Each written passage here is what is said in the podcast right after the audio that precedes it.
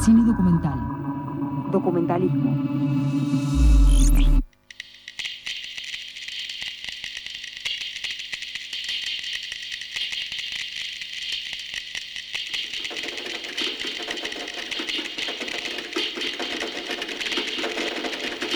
Tres minutos pasan de las 11 de la mañana y esta musiquita nos dice, va, o nos anuncia o nos da el pie para darle la bienvenida a Ale Rat de Documentalistas de la Argentina. Buen día, Ale. Hola, ¿cómo les va? Bien, ¿qué tal? ¿Qué tal te, qué tal te tiene este, este tiempo? Bien. Eh, hoy me di cuenta que las extraño. Ay. Porque uno ya naturaliza, naturaliza no verse, ¿viste? Es como, Sí. ah, bueno, ya es así. Pero de vez en cuando uno piensa y dice, no, No, está es- bueno. Está bueno encontrarnos, claro que sí, claro que sí. Ayer nos sacamos una foto muy linda acá, te la vamos a mandar para que cada vez que nos extrañes la mirás al menos. Dale. Oh, eh, Ale, ¿qué, ¿qué nos traes para hoy? Hoy vamos a hablar de una película este, con mucho timing en su estreno y, este, y polémica. Eh, vamos a discutir un poquito, me parece. Eh, pero bueno, se trata de Subversión. Es una película que habla sobre la posibilidad de democratizar la fuerza de seguridad. Mm, Este, que es interesante siempre este debate, siempre es polémico. Y es interesante también porque nos permite hablar un poco de qué rol juegan en el sistema social en el que vivimos, digamos, ¿no? En términos más generales. Eh, pero bueno, nada, vamos a desarrollar todo esto con Juan Elvis Pereira, que es el que tuvo la idea de hacer esta película, si bien la dirigió Santiago Podestá, este, entiendo que, que es algo que han hecho también colectivamente y trabajado. Eh, hola Juan, ¿cómo estás?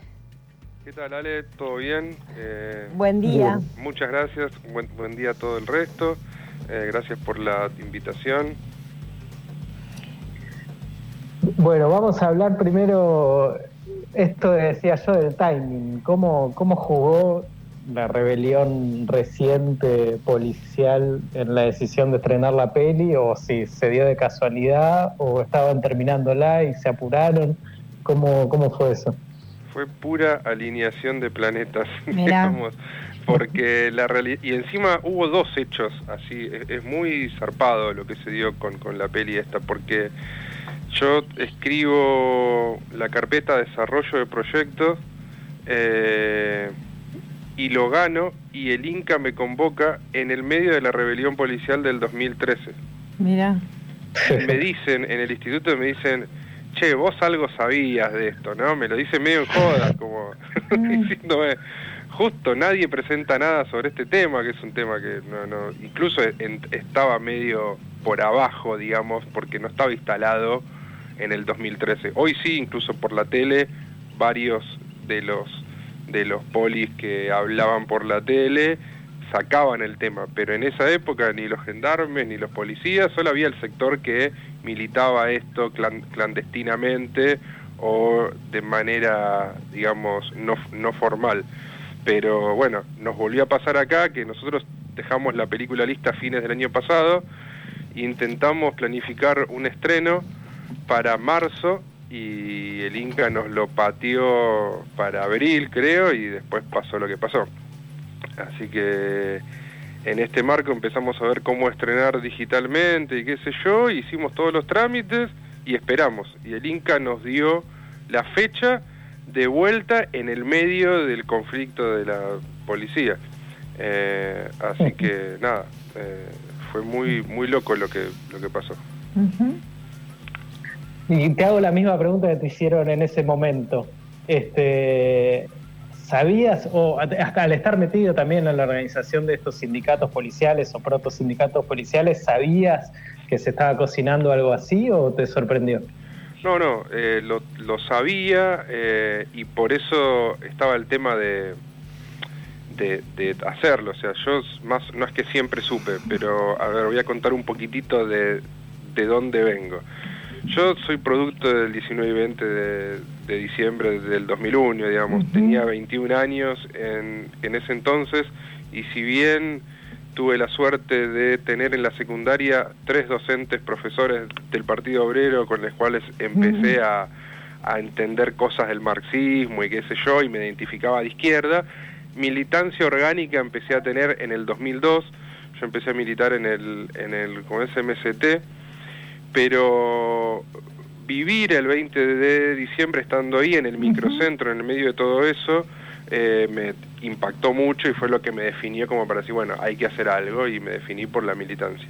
Eh, y una de las cosas que yo vi fue como en un par de manifestaciones policías se quebraban, rompían la cadena de mando y se iban. Vi un tipo con el casco que se lo sacaba y estaba llorando y se iba y le gritaban y qué sé yo y después se lo llevaron preso y otro caso más o menos parecido. Y ahí empecé como a, después de cada marcha, que el 2002 fue un año de muchísimas marchas, donde estábamos todo el tiempo los que militábamos o activábamos de alguna manera en la calle semana a semana, eh, me pasaba que capaz que me gustaba hablar con, con la policía que iba encontrando, ¿no? Y le preguntaba, che, ¿qué pensás sobre esto? Y me sorprendía porque los tipos estaban en un momento de ebullición del país, donde también se planteaban muchas veces las mismas cosas que nos planteábamos nosotros, ¿no? El tema de la, de la deuda externa, de la crisis del país, etcétera. Y más que en ese, en ese momento es donde para mí se empezó a dar el fenómeno de ingresar a la policía como fuente el, el laburo, no ya como profesión, porque mi familia, vengo de familia de policías, o de familia militar o de gendarmes, sino porque era casi el único lugar al que podías ir a trabajar con un sueldo en blanco, con obra social, etcétera. Y más después se profundizó con las policías locales, ¿no? donde ya era mucho más fácil entrar incluso porque hacías un curso de seis meses que estaba pago, entonces te garantizabas el sustento y la policía se nutrió como nunca, que siempre fue así, pero como nunca, de las clases bajas. Entonces empezaba a encontrarme con gente que recién ingresaba o que estaba hace poco y que estaba en crisis con el rol que le tocaba cumplir, que obviamente parto de la base de que las fuerzas son el aparato represivo del Estado, no tengo dudas de eso, ¿no? Eh, entonces, desde ese punto de vista, yo hablaba, incluso hice un ejercicio durante un tiempo, en ese 2002, 2003, 2004, de a los policías del barrio, algunos, tipo el que estaba en la esquina siempre o qué sé yo, les pasaba el periódico del partido, se lo guardaban adentro del chaleco y a los dos o tres días pasaba y le preguntaba, che, ¿leíste algo? Y me discutía tal nota y qué sé yo. Y me generaba como una especie de, de, de, curiosidad, medio rozando el riesgo de decir, che, en algún momento capaz que digo, la, la paso mal. Pero no, no me no me pasó nada y me quedó eso ahí picando. En el 2009-2010 eh, produzco un documental que se llamó para, para Policial Negro, que contaba un poco la prehistoria de la AAA, dirigido por Valentín Diment, por Javier Diment, muy, muy bueno, y me tocó ponerme en contacto con policías del sindicato de Santa Fe, que me pasaron un montón de información sobre el accional de la AAA, y me dijeron, che, estaría bueno que en algún momento alguien cuente la historia de los policías o de los militares, que estuvimos en contra del genocidio, del golpe, y que hay policías y militares desaparecidos o asesinados, y que se opusieron a eso, y que nadie cuenta eso. Y me quedó picando eso, y en algún momento pensé en hacer un documental sobre eso, pero cuando empecé a investigar, me descubrí todo el mundo de los sindicatos, ¿no? de los policías.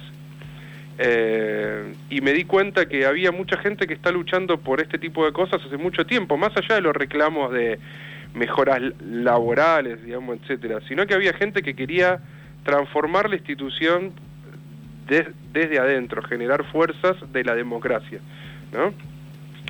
Que nosotros vemos que en el periodo del kirchnerismo algo de eso hubo en lo militar, algo, ¿no?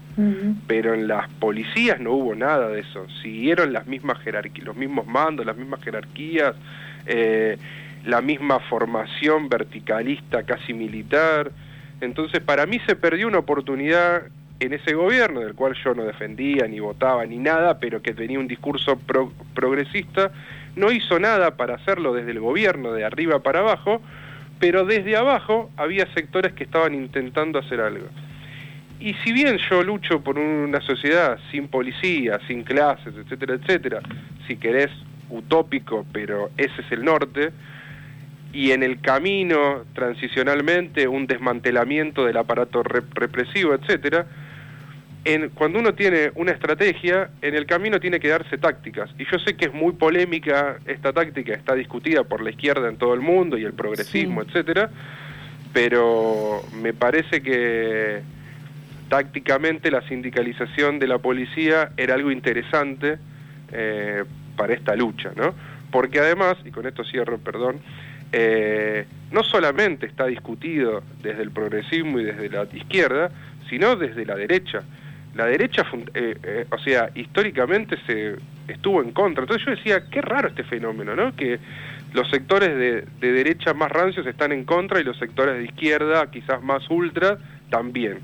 ¿Qué pasa acá? Y es por el rol que las fuerzas cumplen, porque cumplen el rol represivo, entonces obviamente para alguien que lucha y que milita, la policía es la que te pega y te reprime siempre, y para los tipos que están en el, en el poder, eh, no les interesa que esa policía tenga posibilidad de discutirle las órdenes o, de, o de subvertirse por abajo. Las necesita tratar verticalmente, militarmente, etcétera. Así que bueno, nada, eso. Mm.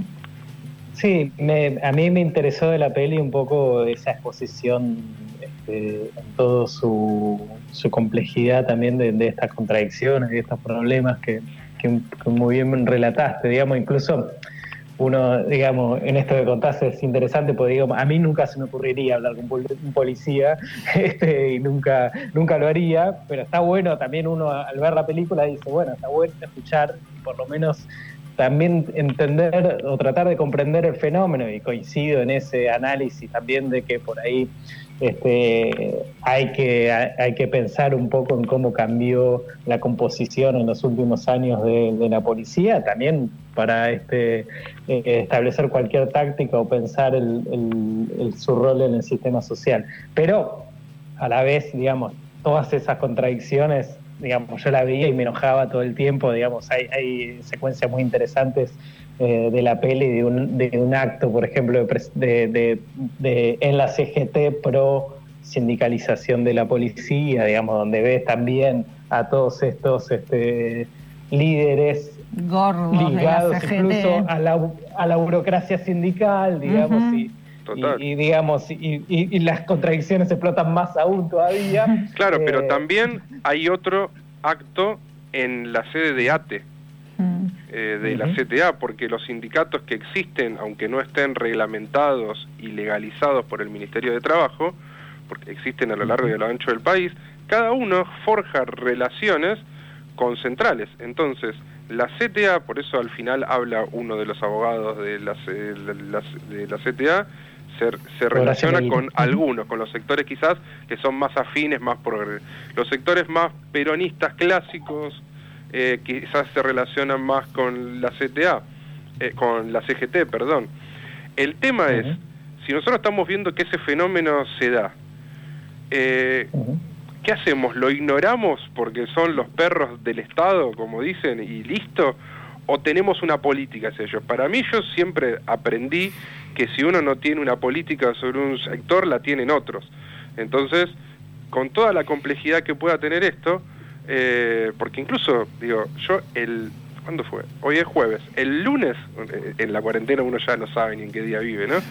El lunes tuve un, un debate vía Facebook Live con Santiago y con los secretarios generales de los sindicatos de Córdoba y de, y de Provincia de Buenos Aires en el Facebook del Movimiento Policial Democrático. Mm. Una hora y media de debate o dos o dos horas y yo no podía creer porque digo eh, la como se dice la retrosquía en el discurso le fui con todo les planteé las cosas las diferencias etcétera les dije lo que yo esperaba etcétera etcétera etcétera y era increíble cómo entraba. O sea guardé los comentarios de los policías de diferentes partes del país eh, que hacían, que, que decían o que opinaban sobre lo que decía yo, y metí el tema de Facundo Astudillo Castro, metí varias cosas, eh, y la realidad es que uno se sorprende a veces cuando habla, porque muchas veces dejamos que se relacionen con, e, con los sectores que, que, son complicados como estos, eh, el, digamos, el resto. Y uno es como que los ignora y bueno, están ahí, en algún momento vamos a tener que hacer algo con las policías.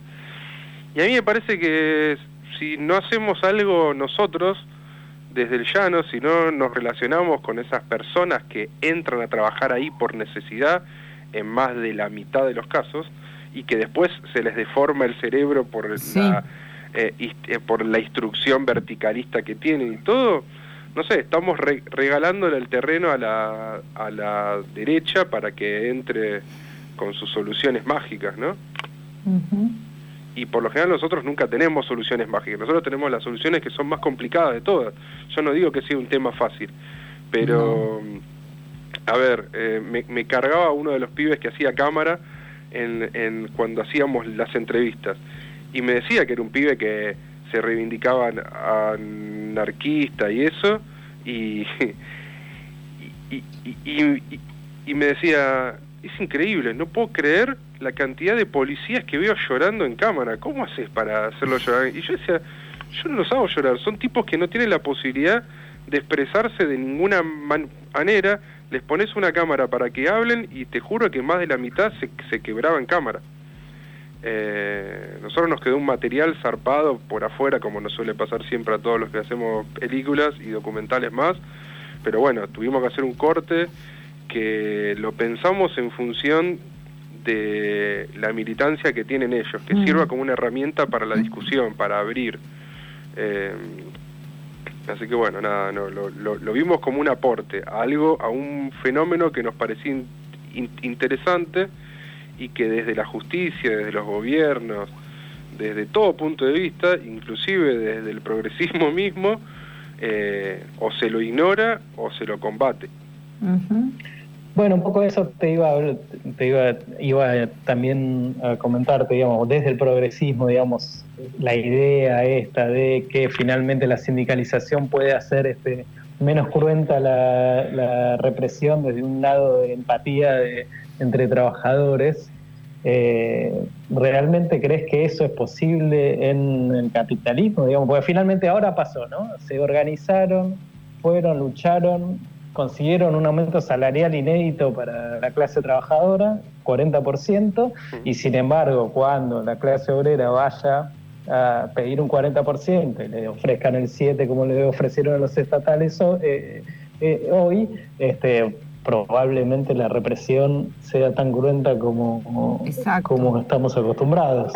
obviamente que yo no creo que esto se solucione de, que, ah, ahora porque los sindicatos existan, supongamos, ya está eh, van a luchar internamente y van a democratizar las fuerzas. No, ni, o sea, ni a palos creo eso, o sea, es una cuestión de, de sistema, si no cambia el sistema las cosas no cambian de fondo. Ahora, eh, lo que pasó en ese acuerdo que hubo, primero que la rebelión de las policías no se dio impulsada por los sindicatos. O sea, los sindicatos es un sector que está organizado en todas partes del país que no tiene la capacidad porque están, o sea, hipervigilados y controlados, y además la mayoría los expulsaron de las fuerzas, no, no tienen la capacidad de organizar una cosa así. Esto pasa cuando estalla, y ya se venía planteando antes, o sea, por los familiares de las fuerzas que venían agitando esto, porque... Un poco el fenómeno de Córdoba en su momento fue así también, ¿no? Claro, entonces...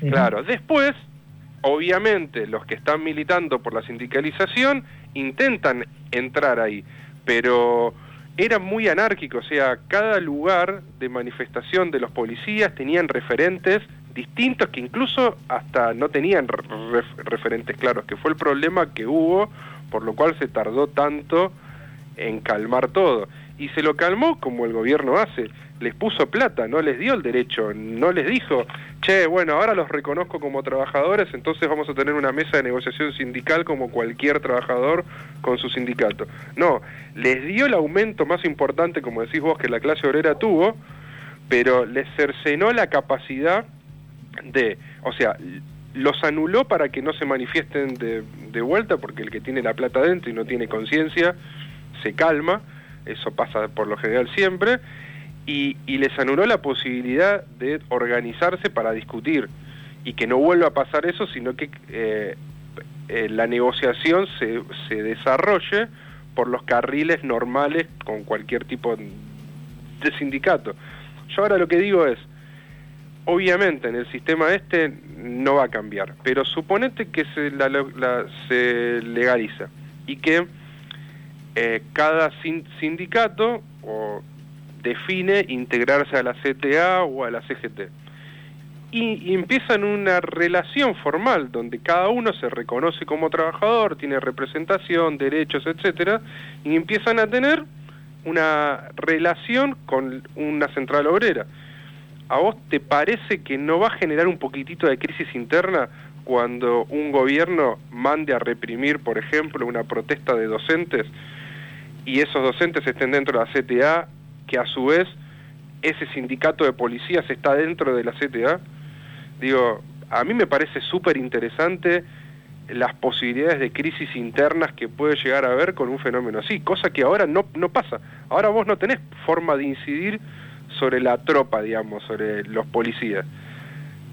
eh, si ellos tienen derechos y pueden hablarlo, pueden juntarse, pueden discutir, pueden tener la posibilidad de eh, la objeción de conciencia, etcétera, etcétera, me parece que esa posibilidad está. Entonces a mí me parece mucho más rica esa posibilidad que que no la tengan te cito un testimonio desde el desconocimiento y también para saber, eh, hay uno de los policías que dice que y pone como ejemplo la existencia de sindicatos en, en Brasil.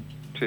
Y me llamó la atención porque, digamos, pone oh. eso como ejemplo diciendo cómo este, ahí funciona todo bien y conocemos que la policía brasileña es de las es peores terrible, policías la, de Latinoamérica. Este, por eso digo, para, para, por ahí, digamos, tampoco conozco en detalle el funcionamiento de estos, de estos sindicatos y cómo actúan ahí, digamos, pero... Mira, pero, digamos, es, muy contradictorio todo. Obvio, o sea, uh -huh. eso depende, digo, no acá, por eso digo, no es un tema que se soluciona así nomás, yo no estoy diciendo que sí eh, y ya está. No, para mí es muy complicado y depende de, la lucha interna y de la relación del resto de las organizaciones con los sindicatos. Eh, pero digo, no sé exactamente el tema de Brasil, obviamente tengo la percepción que la mayoría tiene con lo complicada genera en, en, general que es la policía de Brasil, pero sí te puedo dar otro ejemplo que es en, ¿cómo es? ¿Cómo es? en Uruguay, que el Frente Amplio les dio la sindicalización a la policía y el, nosotros les hicimos notas, es uno de los que habla, uno que está con el mate clásico, eh, mm. ahí, ahí hablando en, en, uno de los encuentros, donde el tipo nos contaba que desde que se sindicalizaron, él era uno de los que se encargaba, de, en el departamento en el que estaba él, de la negociación. Entonces había un conflicto, por ejemplo, no sé, un grupo estaba tomando el ministerio de algo, eh, empleados del Estado tomaron el ministerio de algo. Se llegó a un punto donde se, se llama un desalojo de la institución pública, ¿no? le mandan a la policía. La policía llega ahí y él, que era representante del sindicato y tenía un rol importante dentro del operativo ese, va a negociar con el, el encargado de la protesta, digamos, del sindicato ese, y negocia con otra lógica. Y, nos contaba que se resolvieron los conflictos, eh, o sea, que bajó el nivel de conflictividad y de violencia desde que eh, el sindicato de policías Uruguay En otros lados servirá para defender privilegios y castas y ese tipo de cosas como en muchos lugares de Estados Unidos pasa. Para mí no es algo que se puede discutir eh, por sí o por no, digamos, porque si no es como decir, bueno, como está la burocracia sin sindical y, lo, y los sindicatos históricamente eh, eh, los importantes son un, una burocracia, no demos una lucha para sanear los sindicatos o los sindicatos no sirven. Digo, No, no, eso jamás, digamos, pero estamos hablando de un caso especial. Es muy especial. Hablando de a las fuerzas de represión este, chicas, no sé si ustedes quieren comentar eh, No, bueno, yo como esto, como que no puedo, por ahí soy de esa parte que no, no, no, los, no los considera trabajadores, eh, lo considero el aparato represivo del Estado, pero también entiendo esta inquietud de Juan porque, no sé, di clases durante muchos años en un programa que era para que los pibes que terminan el secundario puedan tener la, el horizonte de ir a la universidad, ¿no? Y me iba a los barrios a, escuelas públicas de los barrios y tenía muchos pibes y pibas que me decían que iban a ser policías.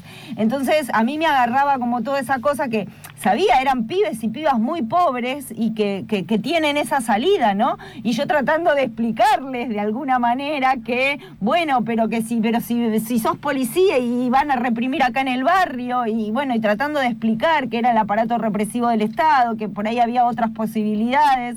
O sea, Entiendo esto de que hay mucha clase pobre que ve la salida ahí. Me, acuerdo también, no, sé si es importante, pero me acuerdo de haber ido a arreglar un autito que tenía a la casa de un estudiante, eh, porque su papá era mecánico, y, él me había dicho, el estudiante me había dicho que iba a ir a la policía, ¿no? Entonces yo cuando lo saludo al papá, el papá me dice, uy, usted es la profesora, sí, sí. Y le digo al papá, así como tímidamente, le, digo al papá, ay, me da una cosa que, que quiera ser policía, no podría.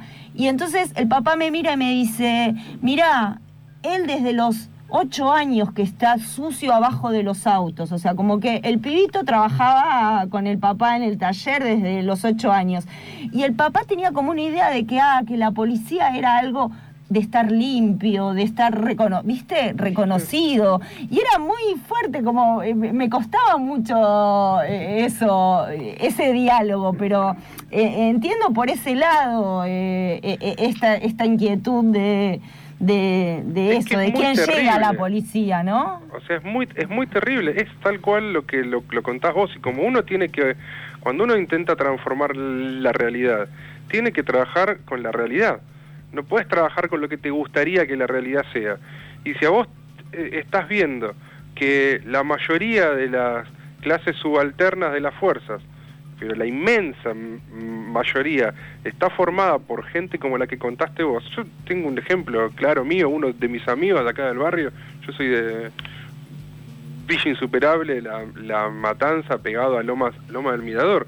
Un vecino mío, amigo, eh, en el 2001 estuvo a punto de entrar a la, a la fuerza, pero debatiéndose qué hacer, qué sé yo, y no se debatía porque el aparato represivo, nada, sino porque hacía tres o cuatro meses que no conseguía trabajo y ese pibe tuvo la suerte de no entrar y después se dedicó a hacer títeres y recorrió Latinoamérica como titiritero y es uno de los titiriteros actuales más grosos. Qué bueno. Y imagínate, capaz que ahora podría estar pegándole a los maestros en una marcha, ¿entendés? Ahora, esa persona... Eh, ¿A vos te parece que si hubiera entrado a la fuerza, eh, no sé, ya la perdemos como ser humano y no hacemos nada, tipo, es el enemigo y listo, hay que olvidarse? Mm, es, muy difícil. Es un tema súper complejo, a mí me pasa lo mismo que vos, Pauli, en una época también laburaba con adolescentes de, de barrios y de villas y era esto y también era como esta cosa de no querer... Eh, censurarles, digamos, sus posibilidades, ni decirle, ni imponerle un no, sino tratar de comprender pero es sumamente difícil porque lo veían como una salida rápida y mi respuesta es, vas a estar persiguiendo a tus amigos cuando te den eh, el arma en el barrio, como desarmar todo eso es súper complejo. A la vez también coincido plenamente que tiene que ver con esta perversidad que tiene la institución y el sistema de captar justamente eh, por una necesidad económica a un montón de personas y cada vez más, más chicos, porque la verdad que cada vez más chicos, con esta posibilidad y esta cosa de, bueno, es fácil, ¿no? Me estoy rompiendo el lomo trabajando, esto hace meses que estoy buscando, chau, listo, entro y no va a pasar nada, y rápidamente esto que vos decís, les queman el cerebro, ¿no? Destruyen algo eh, que, que, tiene un costo muy fuerte también en las personas y los empiezan a formatar, a formatear justamente como para para convertirse en, en estas máquinas represivas. Total, pero yo te quiero decir que no es distinto para mí lo que pude estudiar en estos años y lo que pude ver. Para mí es distinto porque no hay una cuestión de clase. Estos pibes no son no se no nacieron y se criaron y se formaron con una concepción de clase distinta. Ellos por lo general tienen, obviamente, muchas veces uno adquiere conciencia de clase y termina actuando en consecuencia y, todo eso, pero cuando vos sabés de dónde venís, sabés de lo, que haces todo, eh, y entras en una institución así, y la institución lo primero que te dice es que vos sos eh, parte de una institución que está como separada de la sociedad, no te reconoces como trabajador, ¿qué es lo que les pasa a estos tipos, a, los, a los policías que, que, hablan ahí, que ellos incluso lo cuentan una de las, de las chicas en el documental, dice, a nosotros nos enseñan a que un policía es un policía. Entonces, eh, les anulan esa o intentan operar sobre esa cuestión de reconocerse como parte de la clase obrera para que esos conflictos cada vez se les anulen más, pero cuando empiezan a tener eh, problemas que todo el resto de la clase obrera tiene, que es que no llegan a fin de mes, que tienen horarios de laburo zarpados, que los recontra mega explotan y que encima si protestan o si hacen algo les dan días de arresto interno, mm.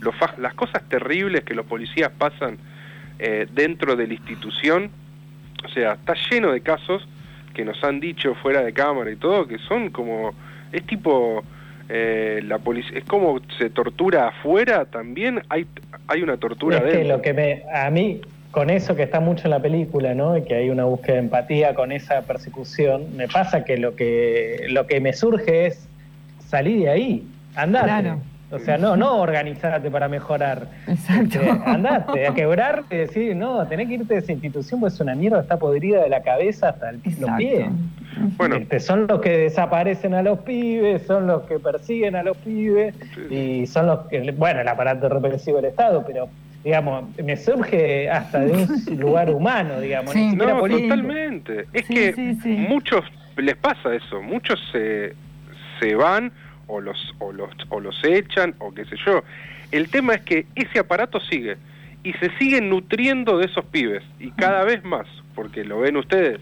Entonces, vos tenés un sector consciente de eso, muchas veces con posiciones cercanas a las que podemos tener nosotros para intentar dar una lucha activa desde adentro, con muchas chances de que las pierdan, pero seamos honestos, nosotros también en nuestra militancia diaria en todos los sectores tenemos mucha chance de perder todas las luchas que, que damos, incluso las perdemos y así seguimos dándolas. Entonces, ¿qué vamos a hacer? ¿Vamos a resignar esto?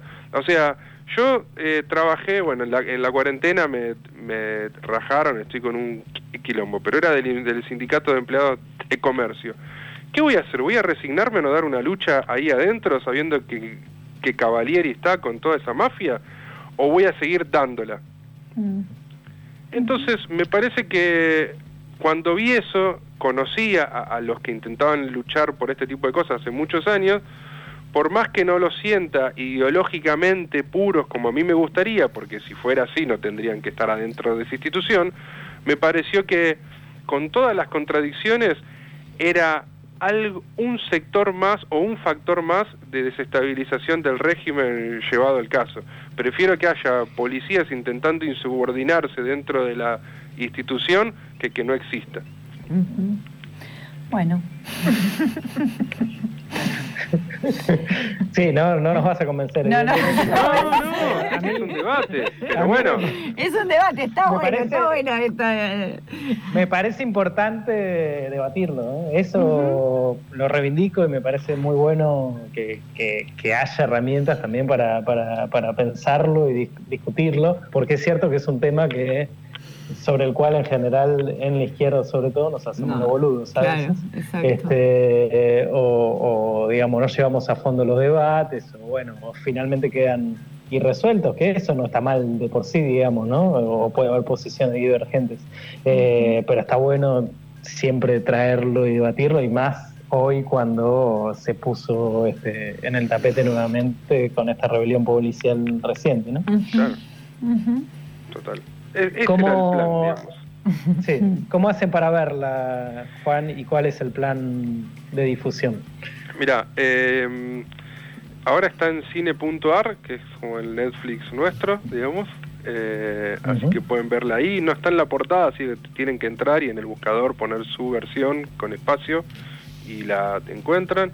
Es una película corta, dura 60 minutos, así que se ve rápido y está bueno para descubrir este como un mundo nuevo, que es lo que, a ver, yo flasheaba con el estreno en, en el Gomón, en el Inca y en cines, porque en primer lugar mi idea era darle voz a los policías, ¿no? Para que hablen en cámara y que uno los escuche, por eso hay casi nada de gente hablando ahí. La gente que, que se ve son algunos referentes políticos de la participación del sindicato de policial de la provincia de Buenos Aires en la primer marcha del Ni Una Menos. Que, que no, no lo pusimos, pero está bueno para que lo tengan en cuenta. Nosotros salimos desde la, la sede del sindicato de La, de la Plata en un micro con con los polis y llegamos a la marcha de Ni Una Menos y participamos de, o sea, eh, grabamos la participación del sindicato en, la marcha. Esa fue una propuesta de ellos. O sea, en realidad nos, nos avisaron que iban a ir y nos pareció que estaba re bueno ir. Em, así que, nada, se, se, puede ver ahí en cine.ar. Eh, y estamos empezando a organizar como debates eh, con diferentes sectores por lo general, o sea, hubo un debate que, que, lo tuvimos con, con, DOCA hace dos miércoles atrás y, la idea es empezar a tener debates en los Facebooks de los sindicatos, de las fuerzas, para discutir el tema. De, de hecho, la gente de Córdoba nos planteó en el último debate que ni bien se pueda querían hacer una proyección con pantalla grande en la puerta de la jefatura policial de Córdoba, mm. convocando a los policías a que discutan la, película ahí. Y a mí me encantó, o sea, yo me tomo un bondi y me voy, no sé cómo, eh, porque eso es lo que soñé, o sea, yo soñaba, eh, suena raro lo que voy a decir para un militante de izquierda, yo quería llenar los cines de policías discutiendo el documental. Era mi, mi sueño surrealista y bueno, no sé si se va a poder dar, pero eh, si sirve para la discusión, yo ya feliz y contento. Bueno, sirvió acá para la discusión. Gracias. Este, gracias Juan por, por la comunicación y, espero que, que, puedas seguir difundiendo la peli. Genial, muchas gracias por el espacio. Un abrazo. Un abrazo grande. Pasaba Juan Elvis Pereira, que tuvo la idea de un documental que realizó Santiago Podestá, se llama Su versión con B corta. ¿Se puede democratizar las fuerzas de seguridad? Es la bajada de este documental. ¿Ale? Yo respondo que no, la película responde que sí.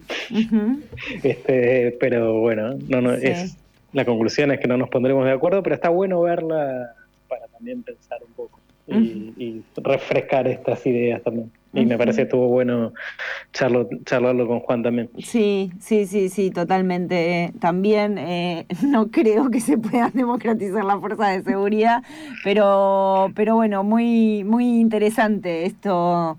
Eso, traer, eh, debatir cosas que eso, que a veces eso, que, que, te enfrentas con realidades o con cuestiones que eso cuesta mucho porque que moviliza mucho, ¿entendés? Porque en un país donde estamos en pandemia, donde reprimen un montón, donde desaparece gente, o sea, como que yo no, no, no, no me entra en la cabeza, pero pero, pero bueno, bien, bien el debate, ¿no? Sí, y para mí también, yo coincido obviamente con ustedes y para mí también este tipo de, de discusiones y de conversaciones como se dieron recién, eh, para mí sirve para reafirmar eh, la, la, postura, digamos, que, que, tenemos también, porque quizás con algunas, esto planteaba su mirada, entonces un lado es como que escuchás, eh, pero a la vez reafirmás cuál es tu, tu posición. Eh, me pasó lo mismo mientras escuchaba ese debate que decía y que hablaba recién Juan, realizado por DOCA que la partecita que escuché estuvo buena porque también hay opiniones encontradas. De hecho, estaba Ana Fraile y Lucas Escalvino, que hicieron la película ¿Quién, mató a mi hermano? y la posición que tomaban. Eh, Ana fue muy clara y muy concreta también, eh, dando su opinión sobre esto.